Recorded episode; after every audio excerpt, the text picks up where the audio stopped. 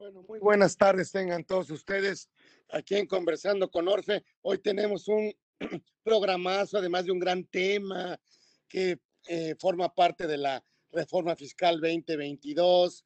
Por supuesto, siempre traer e invitar a nuestro amigo Romeo Pastrana Rodríguez.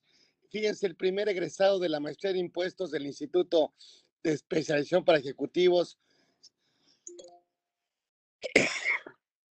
Siempre es un placer tenerlo, eh, director del despacho Pastrana Rodríguez y Asociados, contador público eh, certificado general y como especialista en impuestos por el Instituto Mexicano de Contadores Públicos, egresado de la Universidad Cristóbal Colón, catedrático del área de posgrado del Instituto de Especialización para Ejecutivos. Obviamente, pues este, este Romeo es de casa, es un gran fiscalista, es una gran persona, es un gran contador, siempre atento a lo que estamos haciendo nosotros y siempre muy generoso, muy generoso de estar siempre aportando temas, aportando ideas y qué mejor, qué mejor que él, créanme, para eh, compartirnos este tema del, eh, yo le he llamado el reciclo, el reciclo o el reciclo, eh, este, pome, así le puse yo, reciclo pome, reciclo pome, porque también le aplica a las personas morales, y por supuesto, bueno, pues estamos con un gran maestro, Romeo Pastrana, que es de casa, no viene de invitado, viene de, prácticamente de anfitrión y yo me siento muy halagado de poder presentarlo. Ahora cambiamos un poquito el, contexto porque me encuentro en la ciudad de Tijuana, también haciendo cosas parecidas, pero siempre es un placer podernos eh, conectar con ustedes desde acá a lo lejos. La verdad es que a mí ya me han visto mucho y estamos para, para ver y para escuchar a, al maestro Romeo, que además de tener una amistad que, que, tiene con nosotros hace muchos años, pues la verdad es que pues me siento muy honrado y muy privilegiado de contar con su amistad y, y la categoría profesional con la que cuenta. Pues la verdad es que este tiene que ser un gran programa, no tenga ninguna duda, y le doy la gran bienvenida a mi querido amigo Romeo, Romeo Pastrana está con nosotros aquí en Conversando con Orfe. Bienvenido, mi querido amigo. Muchas gracias, mi querido Carlos. La verdad es que siempre es un honor el participar contigo, con tu organización. Y bueno, desde luego que como tú lo dices, pues yo también me siento en casa. Eh, yo estudié en este instituto, yo tuve la primera oportunidad por parte de tu padre de ser maestro de maestría a una edad temprana y, bueno, y actualmente, curiosamente, después de tu amable invitación del año pasado, pues como que se me movieron sentimientos y me puse a estudiar el doctorado en Ciencias de lo Fiscal de la institución que fundó tu padre. Entonces, bueno, pues el gusto es mío. Eh, yo quisiera pedirle al, al, organizador si puede, de favor, este, permitirme compartir un PowerPoint que más adelante voy a, voy a mostrar.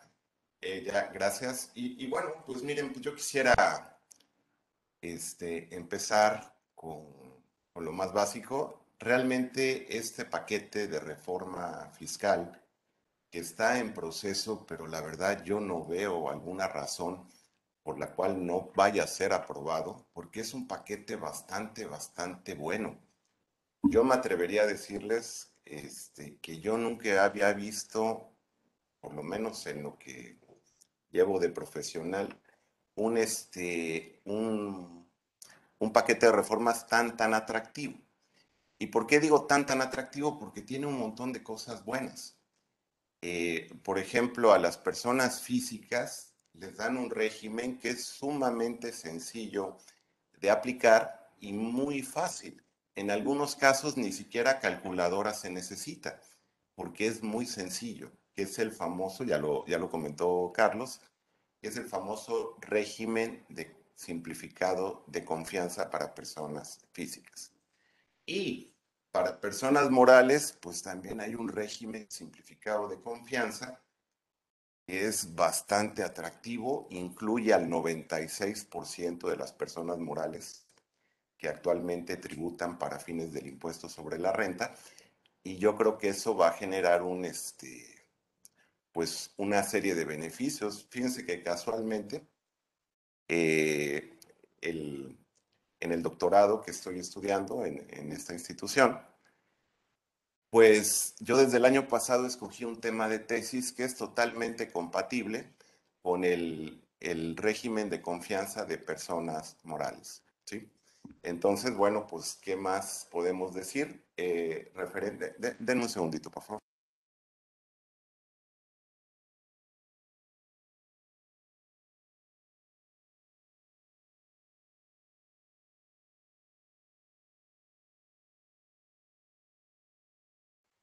Perdón, Este, ¿Qué más podemos decir al respecto? Sino que pues, realmente son paquetes muy, muy buenos. Primero voy a dar una plática general para que más o menos todos vayan teniendo una idea.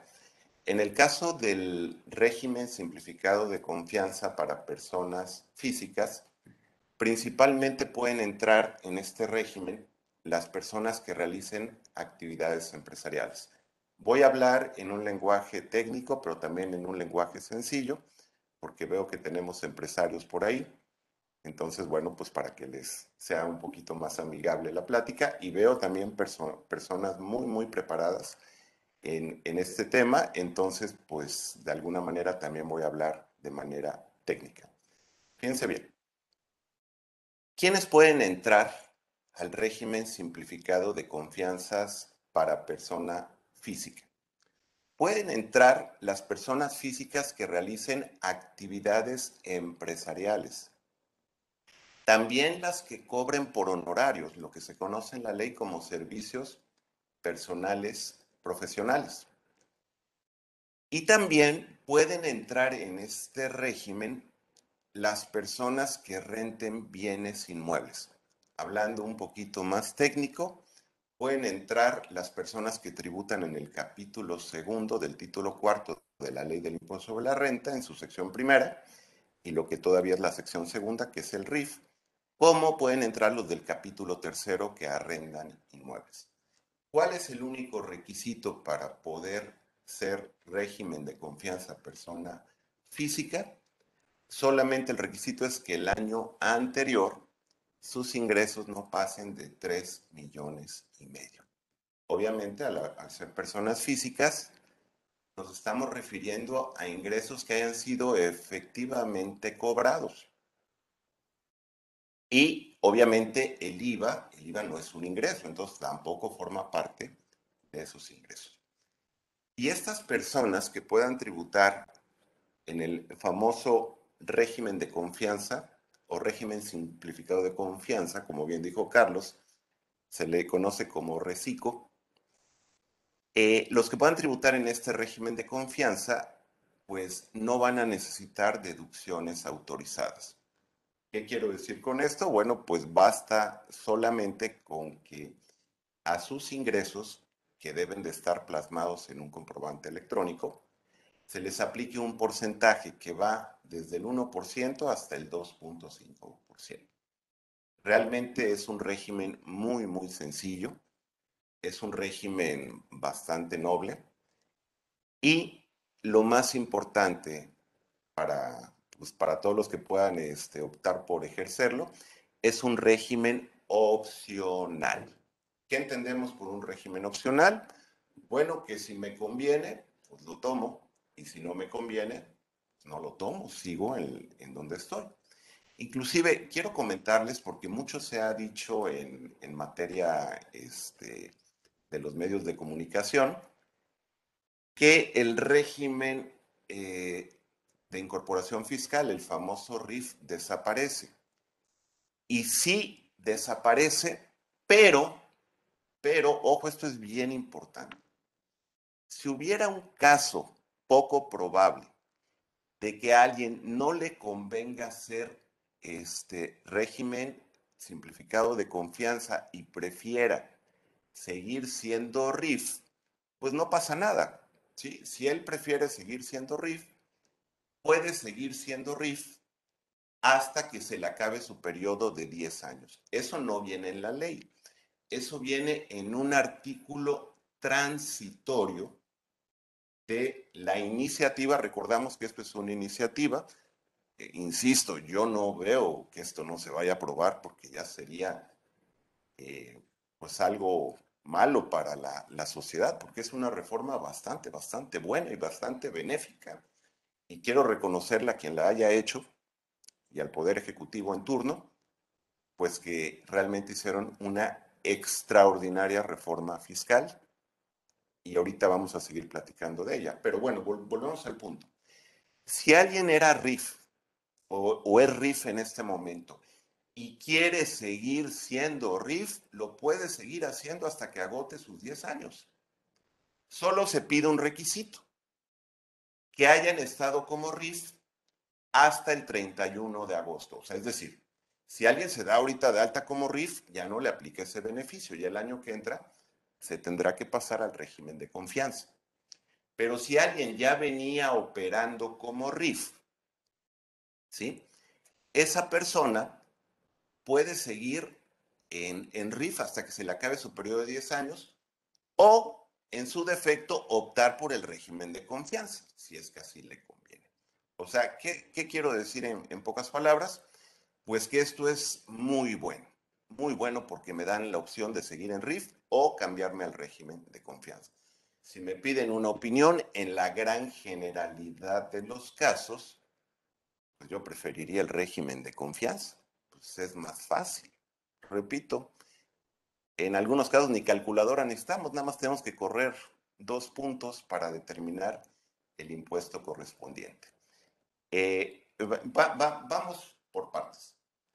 Eh, esto es lo relacionado a personas físicas y qué pasa con el régimen simplificado de confianza para personas morales. Miren, eh, voy a permitirles compartir mi título de tema de tesis doctoral. Eh, a ver, estar. Fíjense, mi título de tema de tesis es este. Y a ver si. Voy a compartirles. No sé si lo alcanzan a ver. El título de tema de tesis que escogí desde el año pasado se llama, sí, sí se ve el, mi proyección.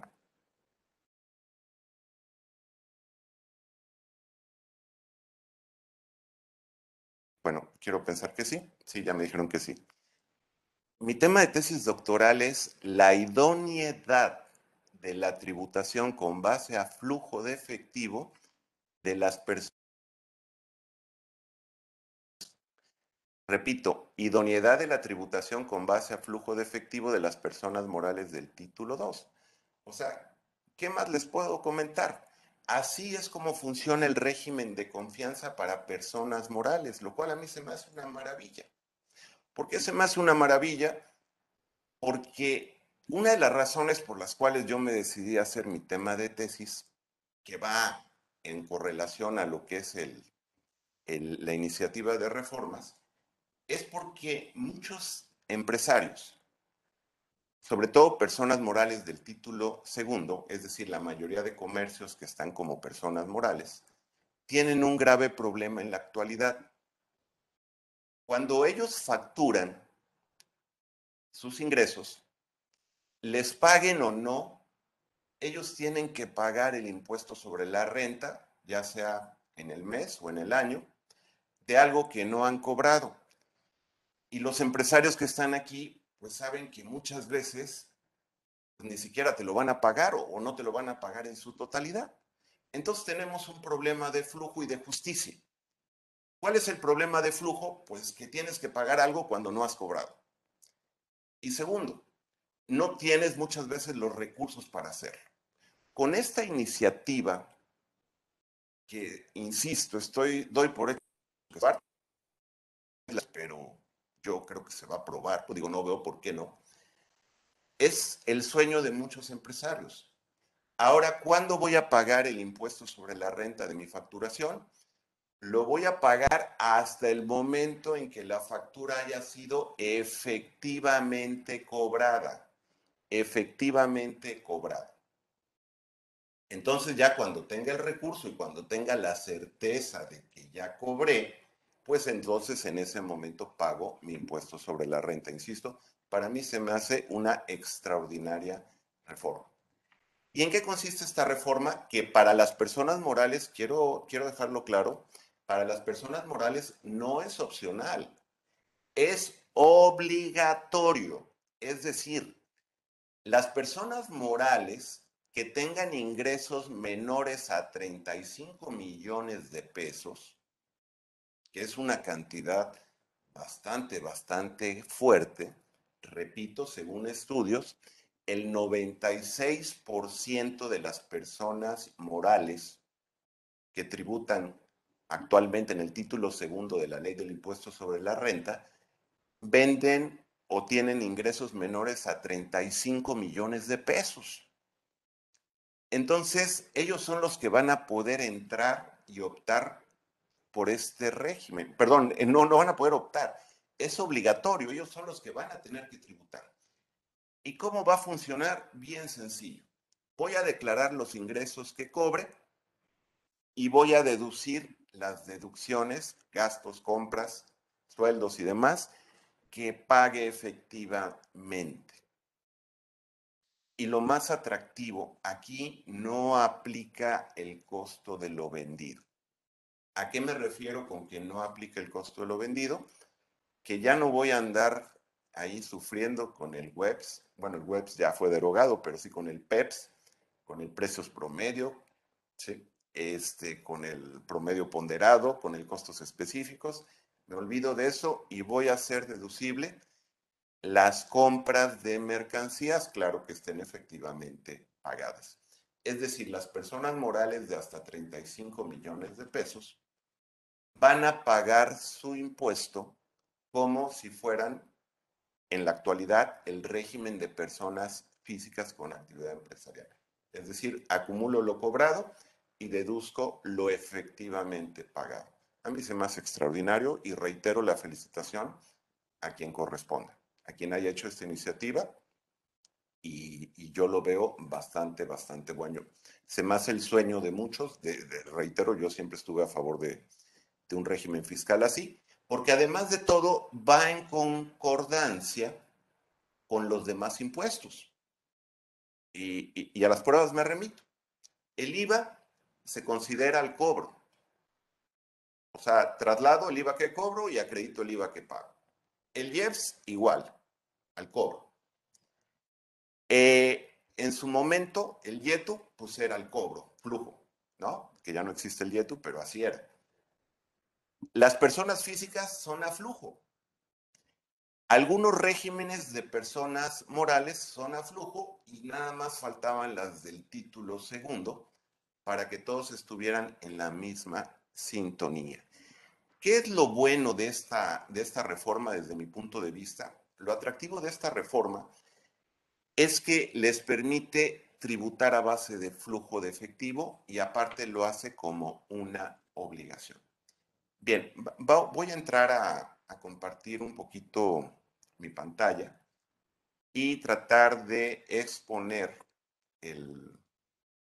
algunas generalidades de este, de este tema del tema del régimen simplificado de confianza. Primero, pues quisiera empezar por el nombre. Se llama régimen simplificado de confianza para personas físicas.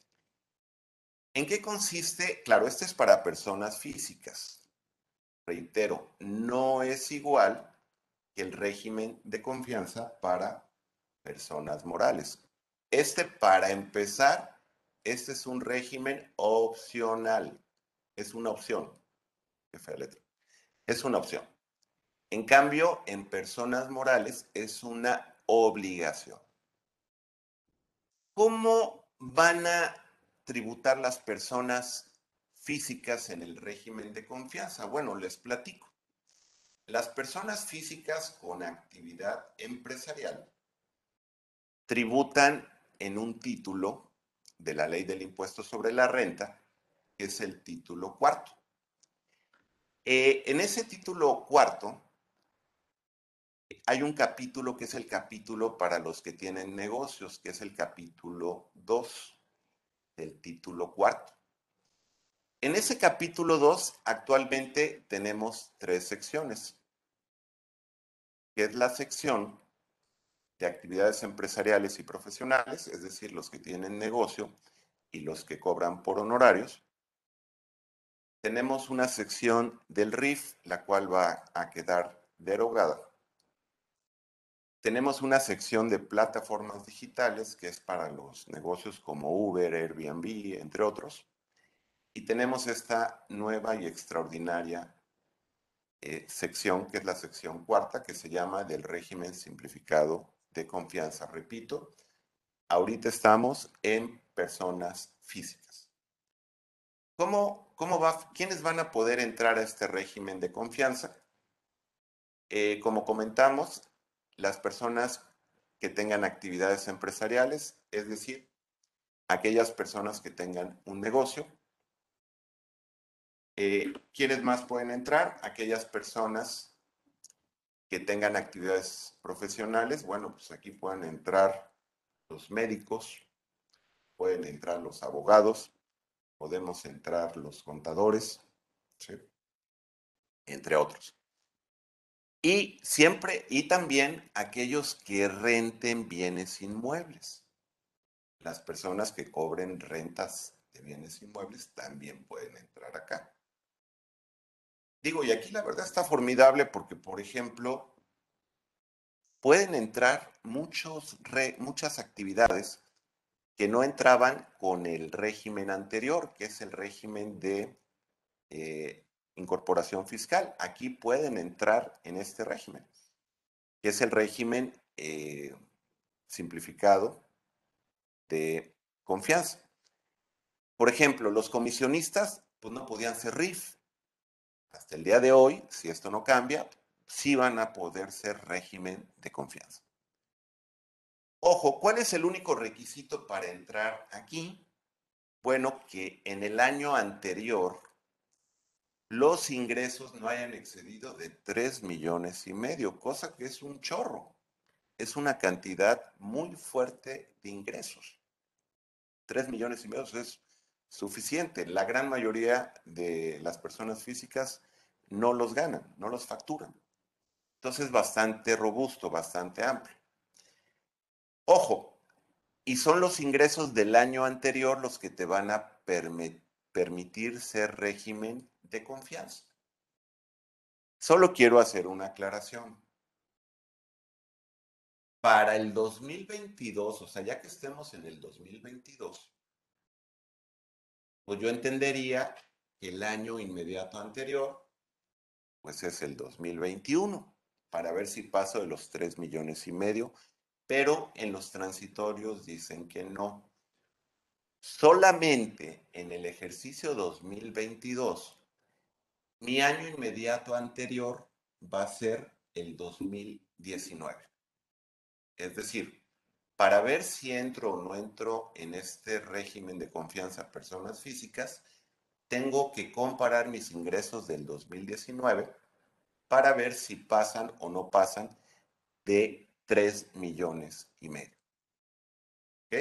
Bien importante, repito, solo por 2022 tengo que tomar en cuenta 2019.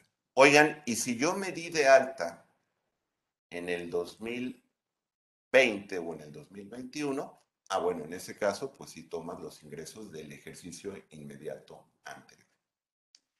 Quiero comentar que aquellas personas que le conocemos en la, en la práctica profesional como agapes, es decir, aquellas personas que hacen actividades agrícolas, ganaderas, pesqueras o silvícolas, ya no pueden entrar al capítulo que tenían para tributar como tales, con algunas exenciones y con algunos beneficios. Las personas agapes que este, pueden optar por tributar solamente en el régimen de confianza o en el régimen general. ¿no?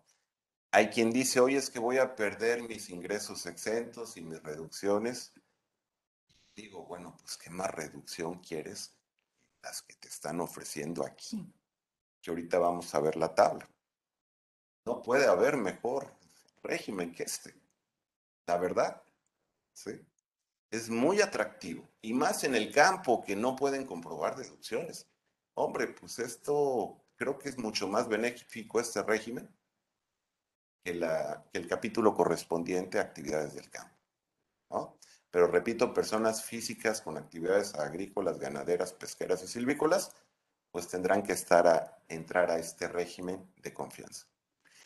Ojo, se ha dicho mucho que no hay que llevar contabilidad. Y yo creo que sí hay que llevar contabilidad. ¿Por qué? Digo, si es un negocio muy pequeño, pues, pues no, ¿verdad? Pues ahí sí, pues no, no le veo el caso.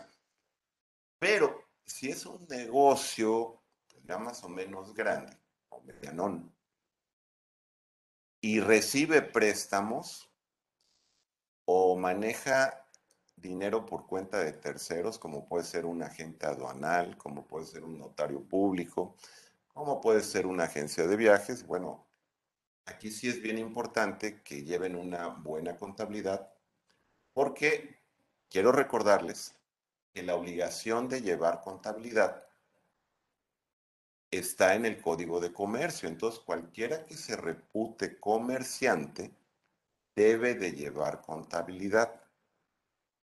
Pero independientemente de eso, si yo recibo dinero prestado o dinero para gastar por cuenta de alguien, este, ojo, pues también debo de tenerlo identificado porque el código fiscal en su sección de presuntivas dice que cualquier depósito que no esté registrado en contabilidad se presume un ingreso omitido. Entonces, si no llevo contabilidad y estoy recibiendo ese tipo de, recursos, pues corro el riesgo de meterme en un problema. De hecho, pues miren, hace poco eh, la Corte decidió que los asalariados deben de tener alguna especie de contabilidad cuando la autoridad los recibe, los revisa. Y ojo que en, el Código Fiscal y en la Ley del Impuesto sobre la Renta, pues no viene la obligación de que los asalariados lleven contabilidad, pero bueno, pues ya la Corte dijo que sí deben de tener contabilidad. Ahora, ¿cómo van a pagar el impuesto sobre la renta los que entren en, en este régimen simplificado de confianza? Esto es un pago provisional mensual estos contribuyentes pagan de manera mensual, no bimestral como lo hacía el RIF. Fíjense bien, por los primeros 25 mil pesos mensuales, repito, sin aplicar ninguna deducción, claro, el IVA, el IVA no es ingreso, no juega, no juega el IVA aquí, pagan el 1%. Como les comentaba, pues ni calculadora necesito, nada más le muevo el punto dos lugares e imagínense, por, dos, por 25 mil pesos mensuales pagaría yo 250 pesos. Muy fácil. Seguramente el SAT me va a ayudar con el cálculo, me va a mandar un cálculo propuesto. Y muy sencillo y muy barato. Y ya me desentiendo. Claro, esto es para impuestos sobre la renta. Para fines del IVA, pues el IVA sí lo tendré que pagar y si tengo gastos, pues tendré que pedir los gastos y deberán de estar registrados en contabilidad y todo el, tema normal, ¿no? Eso sí lo debo de, de tener. Si tengo ingresos de hasta 50 mil pesos, voy a pagar el 1.1%. La verdad es bastante, bastante poco. Si tengo ingresos mensuales de hasta 83 mil pesos, voy a pagar el 1.5%. También es poquito. Si tengo ingresos de hasta 208 mil, voy a pagar el 2%. Esto es mensual, repito. Y ya, si tengo ingresos hasta 3 millones y medio, porque si me paso de 3 millones y medio, abandono el régimen, pago el 2.5%, la verdad. Es un régimen muy, muy atractivo. Muy, muy atractivo. Eh, si van a hacer este, en este régimen declaración anual. Sin embargo, debo de, comentarles lo siguiente. Hay, no todos pueden entrar a este régimen de confianza. Solamente pueden entrar algunas personas. Ahorita vamos a ver quiénes no pueden ser régimen de confianza. Primero, aquellos que, está, que sean socios o accionistas de una persona moral. Es probable que a través de reglas misceláneas aclaren el día eh, que esto entre en vigor. Que pues si soy socio de un club deportivo, pues no, no me impide ese régimen de confianza. Eh, seguramente me van a poner por ahí que si soy socio del Club Rotario o del Colegio de Contadores, pues tampoco me pide ese régimen de confianza. Seguramente va a venir, pero bueno, e, en este momento dicen que aquel, aquella persona que sea socio de una persona moral, seguramente una persona moral con fines lucrativos, pues no va a poder optar por tributar en el régimen de confianza. Quiero recordarles que la autoridad ya tiene un padrón de los que son socios de personas morales. Entonces no, no le va a ser muy difícil saber quiénes ya están como socios en una persona. Eh, tampoco pueden entrar en este régimen de confianza aquellos que sean residentes en el extranjero. Tampoco pueden entrar en este régimen de confianza aquellos que tengan regímenes eh, regímenes de impuestos preferenciales tampoco pueden entrar. Tampoco pueden entrar en este régimen aquellos que tengan honorarios asimilados a salarios o comisiones asimiladas a salarios en los términos de la ley del impuesto sobre la renta. No todos, solamente los de la fracción 3, 4, 5 y 6. Por ejemplo, aquellos que que reciban eh, honorarios asimilados distintos a esas fracciones, sí podrían entrar. Eh, como les comentaba, se tiene que hacer una declaración anual de este régimen.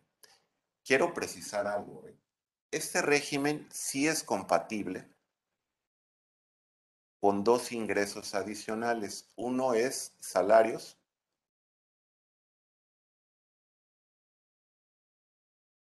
y otro es intereses. Es decir, si yo tengo ingresos para poder estar en el régimen de confianza y adicionalmente tengo ingresos por salarios o ingresos por intereses bancarios, puedo seguir en el régimen de confianza. Y tendré que hacer una especie de dos declaraciones anuales en una. Es decir, los ingresos no se van a mezclar del régimen de confianza persona física con los ingresos que tenga yo por salarios ni por intereses. O van a juntarse en una declaración, pero sus cálculos van a ser por separado. A mis ingresos del régimen de confianza les voy a aplicar esta tarifa que es igualita a la que vimos anteriormente, pero elevada al año. Es decir, va del 1 hasta el 2.5. La verdad, para quien tiene 3 millones y medio y paga el 2.5 sobre la renta, pues la verdad es que es una ganga. Y más si se trata de algún servicio, como comisionistas, por ejemplo. Es más de formidable. Y por otro lado, voy a meter en mi declaración la parte de salarios y de intereses con el cálculo normal que sabemos sin mezclarlo con el régimen simplificado de confianza. Los vamos a presentar en la misma anual. Y en esta parte de salarios e intereses, pues sí voy a meter lo que son deducciones personales. Nada más ahí. O sea, por un lado calculo salarios e intereses y por otro lado calculo el régimen de confianza. El único requisito es que la suma de todos mis ingresos, incluyendo salarios e intereses, no pase de los 3 millones y medio. Es el único requisito. Aquí ponemos cómo sería la declaración anual exclusivamente, exclusivamente por la parte del régimen de confianza. Ingresos por el porcentaje, me da un impuesto, le quito lo que pagué en el año, le quito lo que me hayan retenido las personas morales, porque las personas morales hacen retenciones del 1.25%, lo vamos a ver más adelante. Si yo le trabajo a una persona moral, pues me va a retener el 1.25%, tratándose de honorarios o de arrendamiento que entren en el régimen. ¿Cuáles son las obligaciones? Pues bueno, las obligaciones son relativamente las, de ley, ¿no? Las que cualquier contribuyente debe tener, que es inscribirse en el RFC. Eh, inscribirse en el RFC, tener su firma electrónica, expedir CFDIs.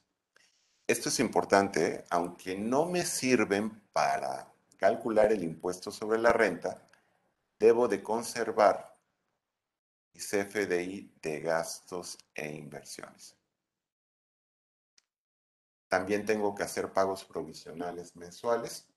Quiero comentarles que en el primer año, en lo que es 2022, hay tolerancia por parte de un artículo transitorio que no me va a castigar si no los pago solamente el primer año, siempre y cuando haga yo mi declaración anual y ahí haga un cálculo de todos mis ingresos del año del régimen de confianza y pague lo que me, lo que me, lo que me corresponda pagar.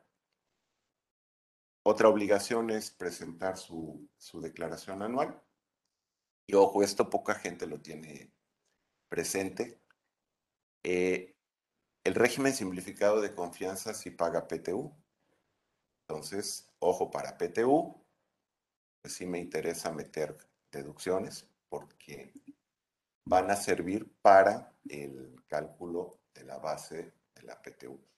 O sea, yo lo que quiero comentarles estimados colegas y empresarios, que no porque puedan entrar al régimen simplificado de confianza se olviden de las compras y de los gastos. Eh, también son importantes las compras y los gastos para materia de IVA y para materia de PTU. Insisto, para, para poder ser régimen de confianza, persona física, pues tienes que estar dado de alta en el RFC, no pasar de 3 millones y medio. Recuérdense que en el primer año, los ingresos del año anterior van a ser los del 2019. O sea, repito, en 2022 no va a ser 2021 la referencia, va a ser 2019. Y si no estaba yo dado de alta en el 2019, pues serán 2020 eh, y 2021. Debo de tener una opinión de cumplimiento positiva y no estar reportado como persona que vende eh, reitero, cuando se le emitan CFDIs a personas morales, estas van a retener el 1.25% de ISR. Y esto es lo que corresponde a este. Esto es lo que corresponde a personas físicas del régimen de confianza. Estas son las personas morales. Este es el, régimen simplificado de confianza para personas morales. Es obligatorio, no es opcional. Es a fuerza. ¿Y quiénes entran en el régimen simplificado de confianza de personas morales? Bueno, pues por ahí había comentado. Bueno, este es mi tema de tesis que les comentaba que tema de tesis doctoral que les comentaba sobre, eh, pues que yo siempre fui de la idea que las personas morales tributaran en base a flujo de efectivo. Y, bueno, eh, creo que los legisladores que propusieron esta reforma, pues piensan igual que el servidor.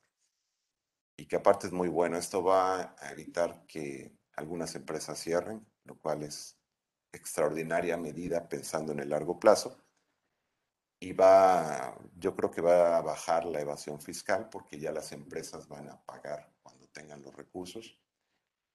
Eso pues hace que sean en su caso más cumplidas. Digo, me queda claro que el que no quiere pagar no va a pagar nunca, ¿verdad? Pero los que quieren pagar pues les van a dar una gran ayuda con este régimen de confianza.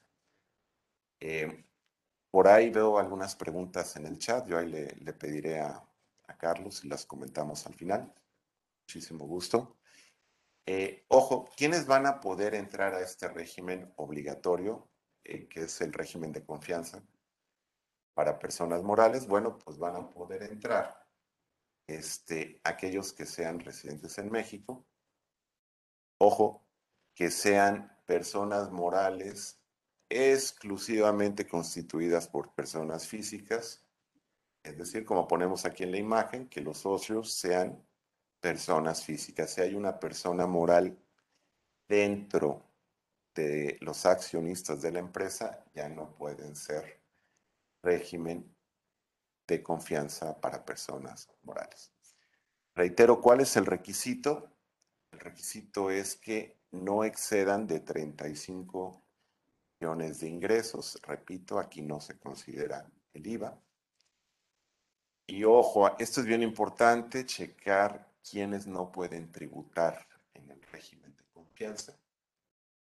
Eh, principalmente cuando existan este, empresas que formen parte de un mismo grupo y haya control de una hacia otra, es decir, una especie de controladoras. Estos no pueden entrar en el régimen de confianza, personas morales, tampoco si funcionan como fideicomiso o asociación en participación. Eh, tampoco los bancos, los coordinados, los agapes, los agapes son actividades agrícolas, ganaderas, pesqueras y silvícolas. Les comento por qué los agapes no entran como régimen de confianza. Bueno, pues no entran por una sencilla razón. Ellos siguen teniendo su sección particular con todos los beneficios que comentamos y que tenían y que tienen actualmente en 2021, pero solo como personas morales. Repito, las personas físicas que hagan labores del campo, agrícolas, ganaderas, pesqueras o silvícolas, ellas forzosamente pues tendrán que entrar al régimen de confianza para personas físicas, pero las que hagan actividades agrícolas y sean personas morales pueden seguir tributando como tributan hoy en día y no pueden entrar al régimen de confianza. Ojo, las del título 3, por ahí veía yo a mi querido y apreciado amigo Guillermo Bretón, que es director de una persona moral con fines no lucrativos, ellos siguen exactamente igual. Siguen eh, como están tributando ahorita, seguirán tributando el, año que entra. O sea, las no contribuyentes o con fines no lucrativos siguen igual.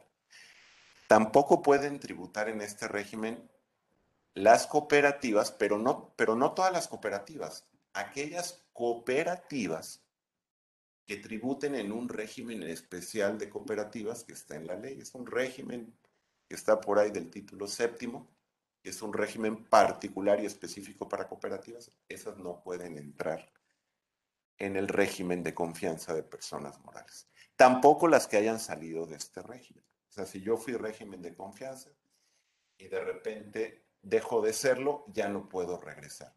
En persona física sí, ¿eh? En persona física, si yo era régimen de confianza Salvo, ¿puedo regresar? Sí, si cumplo los requisitos, ¿no? En persona moral no. Ahora, aquí puse las principales diferencias del régimen de confianza respecto del régimen eh, que actualmente se tiene en el título 2. Aquí en el régimen de confianza los ingresos juegan cuando son cobrados. Las deducciones juegan cuando son pagadas se deducen compras de mercancías, no costo de lo vendido como actualmente ocurre. Hombre, eso es una gran maravilla y, reitero, por temas de flujo, formidable. Los no deducibles siguen siendo los, los que actualmente existen. Los requisitos de las deducciones son los que actualmente existen en los artículos 27 y 28 en el caso de no deducibles.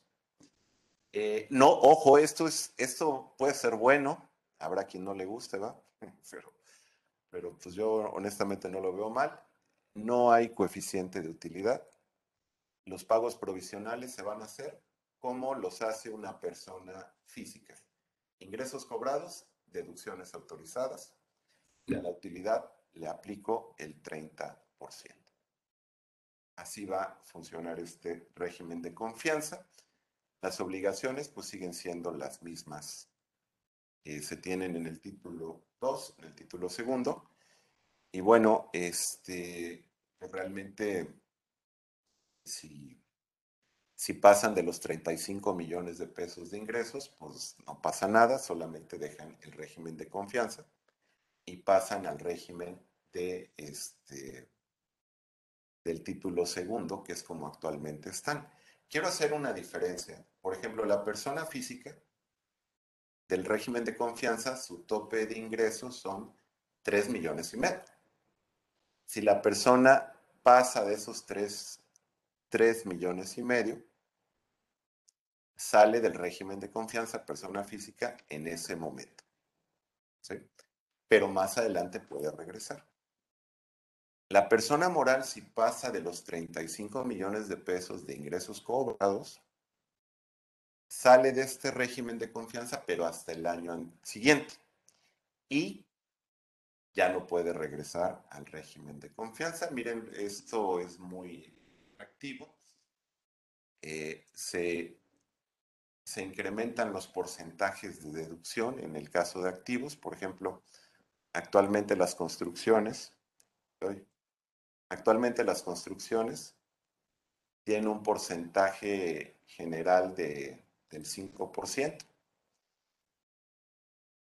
Y en este régimen se deduce el 13% en construcciones, o sea, más del doble, casi el triple. En el caso de inmuebles históricos, el 20%, aquellos que estén en algún lugar que se considere centro histórico o el edificio sea histórico, pues formidable. Pueden deducir la construcción en cinco años, como si fuera, como si fuera casi casi un vehículo. El mobiliario y equipo le suben casi el triple. Actualmente el mobiliario y equipo se deprecia al 10%, el régimen de confianza al 25%. Aviones, bueno, yo creo que no es tan común que se tenga un avión y más cuando los ingresos son de 35 millones. Pero bueno, si alguien tiene un avión sencillo o ya lo, trae de, de antes, pues el 20%. Equipo de cómputo formidable, 50%. Bicicletas o bicicletas eléctricas, 50%. Motocicletas eléctricas, 50%. Yo creo que no tardan, no, está ahorita, ¿eh? pero ojalá metan a ir a los coches eléctricos, 50%. Los restaurantes, hombre, les suben el porcentaje de deducción de su maquinaria al 33%. En general, la maquinaria, que su porcentaje de deducciones del, del 10%, ahora el 20%. Entonces, insisto, formidable. El formato de declaración anual de una persona moral sería de esa manera, con la diferencia. Es prácticamente igual al formato actual, pero con esta gran diferencia. Aquí es lo pagado y aquí es lo cobrado. Las personas morales siguen teniendo CUFIN, siguen teniendo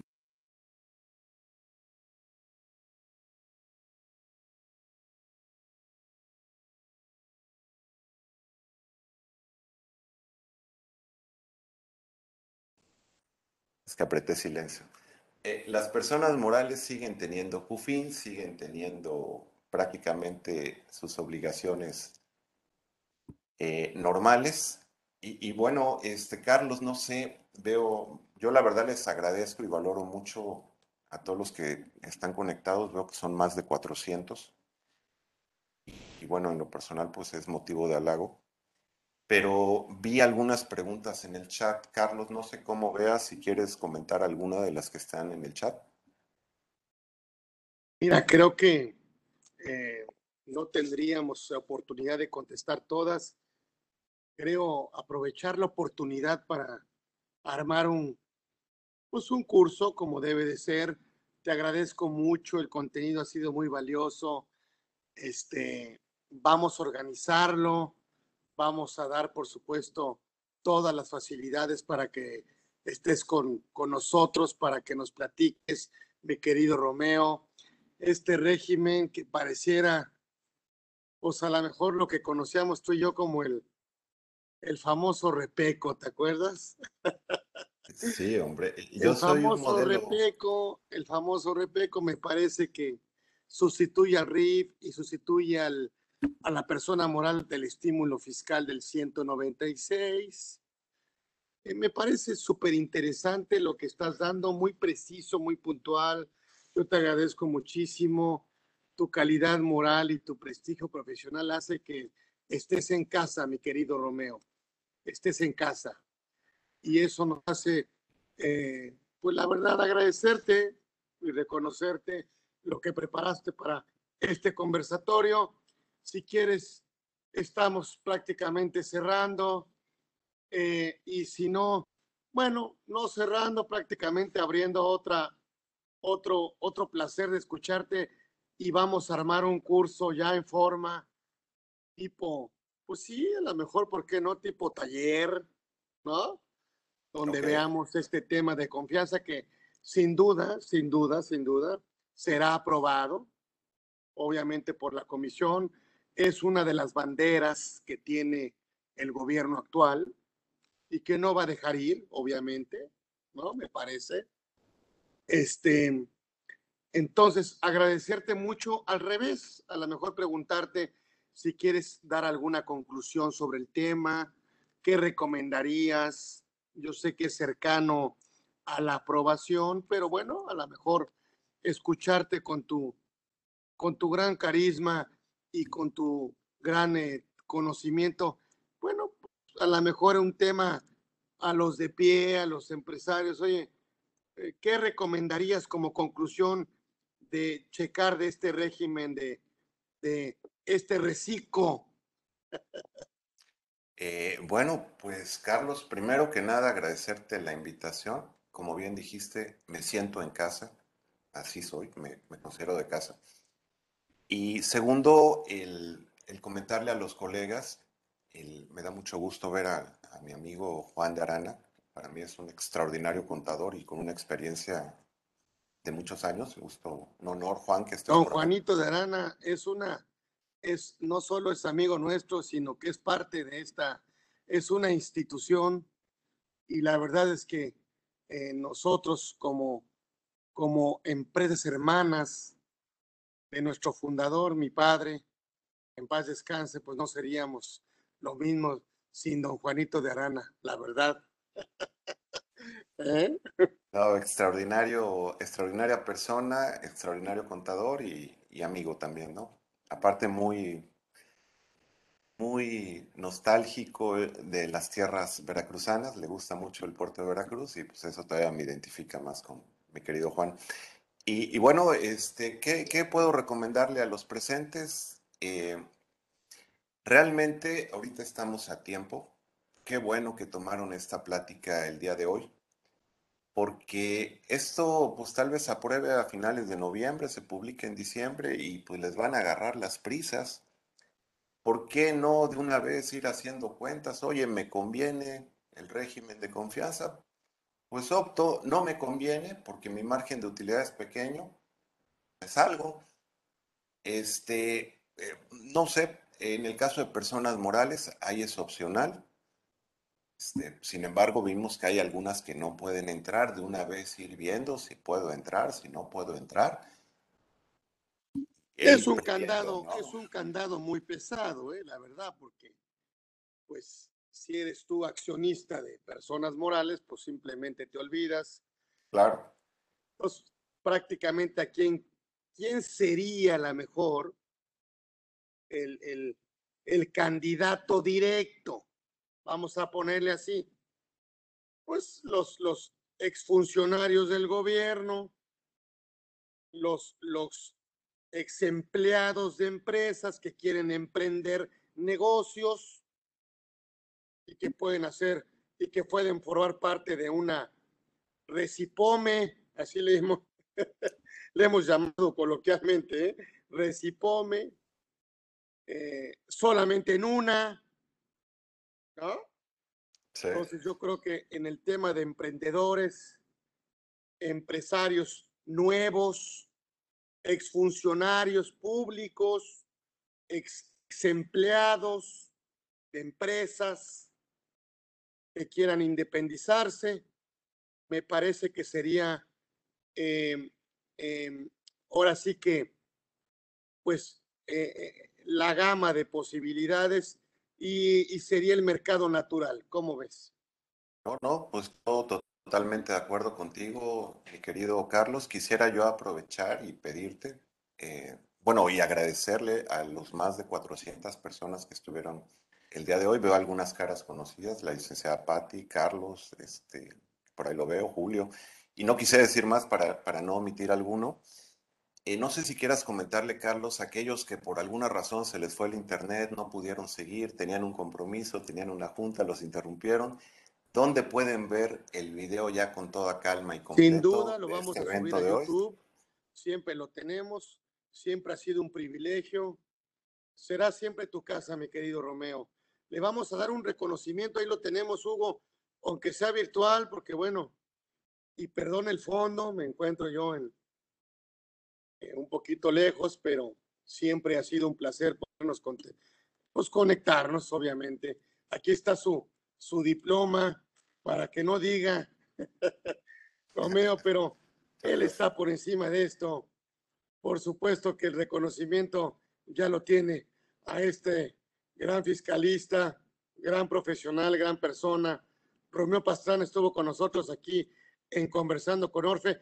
Pueden bajar por supuesto, el video ahí en, en YouTube lo dejaremos ahí, obviamente, y ya programaremos un curso ya para que Romeo nos haga el favor, la verdad, y con su generosidad, ¿sí? Siempre y con su amistad, lo prepare para nosotros y hacerlo tipo taller para tomar las mejores decisiones, a ver si podemos, obviamente, eh, beneficiarnos de este nuevo régimen, de este reciclo o de recicopome, como le he llamado yo coloquialmente, que no, no sé si sea la mejor, este, eh, eh, ahora sí que abreviatura, pero bueno, pues así le hemos entendido en la parte de, de la reforma. Yo no me queda más que eh, darle las gracias a los que se conectaron. Este es su casa, estamos en conversando con Orfe y sí lo puedo decir, el doctor Romeo Pastrana estuvo con nosotros aquí en Conversando con Orfe. Gracias, nos vemos próximo miércoles. 13 horas. Hoy fue un gran programa, créanme, ¿eh? no es fácil tenerlo y tuvimos a uno de los grandes fiscalistas. Gracias, Romeo. Gracias, doctor. Gracias, chao. Nos vemos. Gracias a ti. Gracias. Un abrazo. Gracias a todos. Dios, Dios los bendiga. Un abrazo.